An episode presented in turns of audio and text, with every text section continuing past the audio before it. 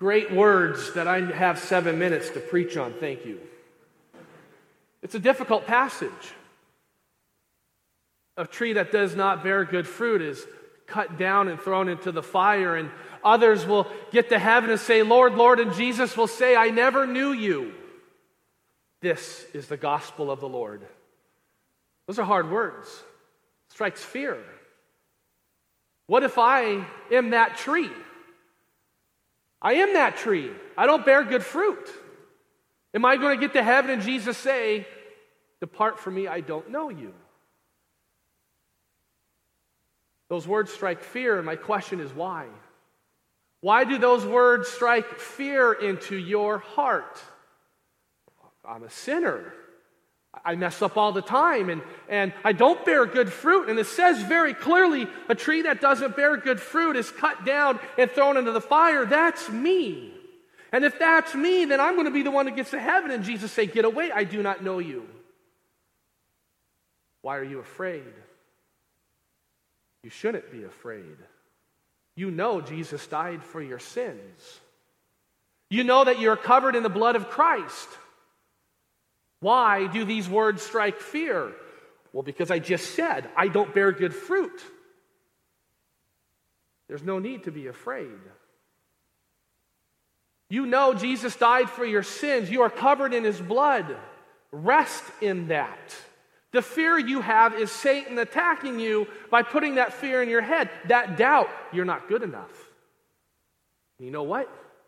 He's right. You're not good enough, which is why we need Jesus. And you have Jesus. But it says a tree that does not bear good fruit. Yes, it does. But you have Christ. There is no fear. So, what is the passage talking about? What do we mean, no fear, when it says very clearly some fearful things? It's what happens when we approach Scripture with fear. It's good you know you are sinful. We need to know we are forgiven in Christ. Now we can read a passage with eyes wide open and see what's really happening and not let our fears dictate what these scriptures say to us. We start thinking, well, maybe Scripture contradicts itself. Yeah, Jesus is good and it says all that stuff about him, but it also says we do bad things. Yes. But let the peace of Christ lead you as you read His Word. Because His Word is very clear that more than likely this passage isn't even about you. In a lot of Bibles, they put little descriptions of the paragraph. We call them paragraph titles. And oftentimes on this section, it's titled A Tree and Its Fruit. And we read that and we go, okay, I'm a tree, let's see what it says. But that's a horrible description of this portion of Scripture. The title of this passage should be the first few words of this passage, and I'll read them to you. I'll read the first words just to kind of put everyone at ease. It says very easily, verse 15, Beware of false prophets. That's the section. That should be the name of the whole paragraph, and not just that paragraph, the second one where Jesus says, Get away from me, I never knew you. It's about false prophets. What does a prophet do? A prophet shares God's word. Thus saith the Lord. And a faithful prophet preaches God's word, not his own. A faithful prophet preaches God's word, not their own interpretation or distortion of it. The prophet preaches, Thus saith the Lord. And you will know a prophet by the fruit that they bear. And the fruit that a prophet bears is the message they preach. And if a prophet preaches Jesus Christ is Lord and Savior, if the prophet preaches that Jesus Christ is the one who died on the cross and rose from the dead for our sins, if the preacher says Jesus Christ is God in the flesh, that's an important part. God in the flesh. Jesus incarnate is what we theologians like to throw around. Jesus came physically, and when we see Jesus, we see Jesus who is not just man, but also God. 100% God, 100% man. I don't know how it works, to be honest, but Scripture proclaims it. And the prophet proclaims what Jesus says. Thus saith the Lord. And there are many people out there who are preaching Jesus but are not Christian because they sprinkle Jesus as they see fit. Those are the false prophets, and you know them by the message that they bring, the fruit that they bear. So, this passage isn't just about you, but do you know a false prophet when you see one? It's based on the message they bring. So, you shouldn't be fearful when you hear these words. Because, yes, you are sinful, but Christ died for that sin.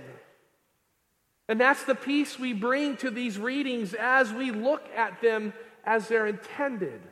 Thus saith the Lord. Now, it's going to be harsh for a lot of people who get to heaven and Jesus is going to say, Get away from me, I don't know you. But we preached in your name, we sprinkled Jesus in there. Not good enough. Thus saith the Lord, that God took on human flesh and died for us. But for me, it goes back to why you're afraid. You know better. Let me read to you a passage from Hebrews as I wrap up here. It's from Hebrews chapter 10. It's 15 through 23. It's a few verses, so don't fall asleep in the middle of it. But these are great words to calm that fearful heart that says, I am not good enough. And the writer says, And the Holy Spirit also bears witness to us. For after saying, This is the covenant that I will make with them after those days, declares the Lord, I will put my laws on their hearts and write them on their minds. Then he adds, I will remember their sins and their lawless deeds no more. Where there is forgiveness of these, there is no longer any offering for sin. Therefore, brothers, since we have confidence to enter the holy places by the blood of Jesus, by the new and living way that he opened for us through the curtain that is through his flesh. And since we have a great priest over the house of God, let us draw near with a true heart in full assurance of faith, with our hearts sprinkled clean from an evil conscience and our bodies washed with pure water. Let us hold fast the confession of the hope without wavering. For he who has promised is faithful. There's no need to be afraid because you are a forgiven sinner. In the name of the Father, Son, and Holy Spirit, amen.